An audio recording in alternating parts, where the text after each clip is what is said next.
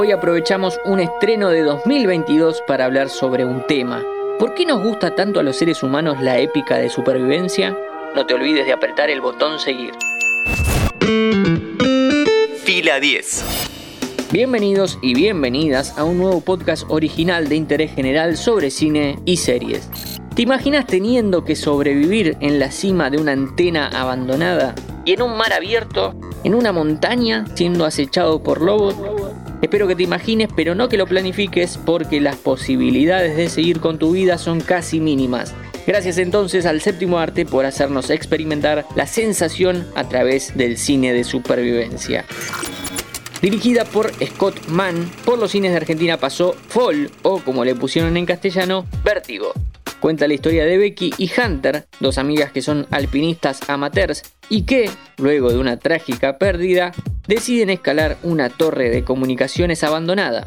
Las cosas no le salen nada bien a las muchachas, ya que quedan varadas a 600 metros de altura sin la posibilidad de comunicarse con el resto del mundo y tendrán que poner a prueba sus habilidades para salir del brete. Agarra algo para anotar porque vamos con algunos títulos históricos para buscar y ver. El cine de supervivencia es un género cinematográfico en sí mismo que muchas veces se mezcla con otros tantos. Por ejemplo, si pensamos en Apolo 13, tenemos un drama histórico en el espacio, o en el caso de Gravity, un drama espacial. Lo que une las dos películas no es solamente la NASA, sino que es la supervivencia.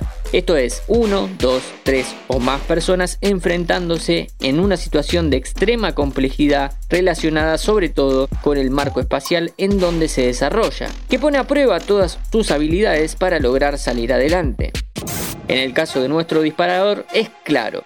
En Fall, las protagonistas suben a la antena y cuando llegan a la cima se sacan unas selfies bien cancheras y se disponen a bajar. La escalera por la cual treparon se derrumba, dejándolas sin puntos de apoyos claros para descender de alguna manera. Si nos vamos a los orígenes del género, nos tenemos que remontar a 1939 a la película Five Come Back, es decir, cinco regresaron. Protagonizada por Chester Morris y Lucille Ball, la película cuenta cómo nueve pasajeros se toman un avión que va desde Los Ángeles a Panamá, pero llegando a destino te topan con una tormenta que los termina dejando aislados en una isla. El título es bastante claro, el resto tendrías que mirarlo. Esta cinta fue una fuerte inspiración para la que quizás sea una de las películas de supervivencia más icónicas de la historia, Náufrago. Dirigida por Robert Zemeckis y protagonizada por Tom Hanks, Náufrago cuenta la historia de un único superviviente a la caída de un avión, un clásico que se ha analizado miles de veces, pero que, conforme avanza la tecnología, cada vez emerge más un mensaje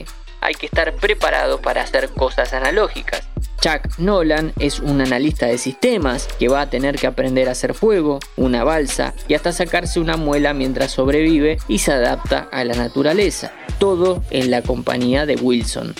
Acá hay un punto flojo en Fall y en muchas otras tantas películas que se ubican temporalmente en la actualidad. Como es imposible desprender a un humano de la computadora de bolsillo llamada celular, la cinta recurre a la típica che, acá arriba no tengo señal. Para los guionistas de hoy, la aparición de los smartphones ha sido más un problema que un alivio y casi nunca se sabe muy bien qué hacer con ellos. La última gran película que se ubica justo en el límite del cambio tecnológico es 127 horas James Franco interpreta a Aaron Ralston, un hombre que se encuentra haciendo barranquismo en el Parque Nacional Tierra de Cañones en Utah cuando una roca se suelta y queda atrapado dentro del cañón con su mano aplastada debajo de una piedra. Si no la viste, no te cuento más porque la sensación desesperante que te transmite es mejor cuando la vivís por primera vez. Volvamos a la pregunta de la apertura. ¿Por qué nos gusta tanto a los seres humanos la épica de la supervivencia?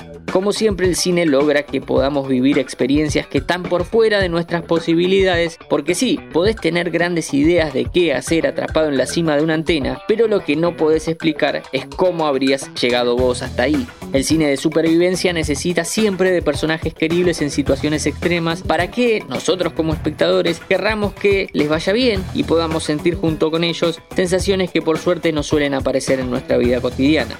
Mi nombre es Matías Daneri y te espero para un próximo episodio.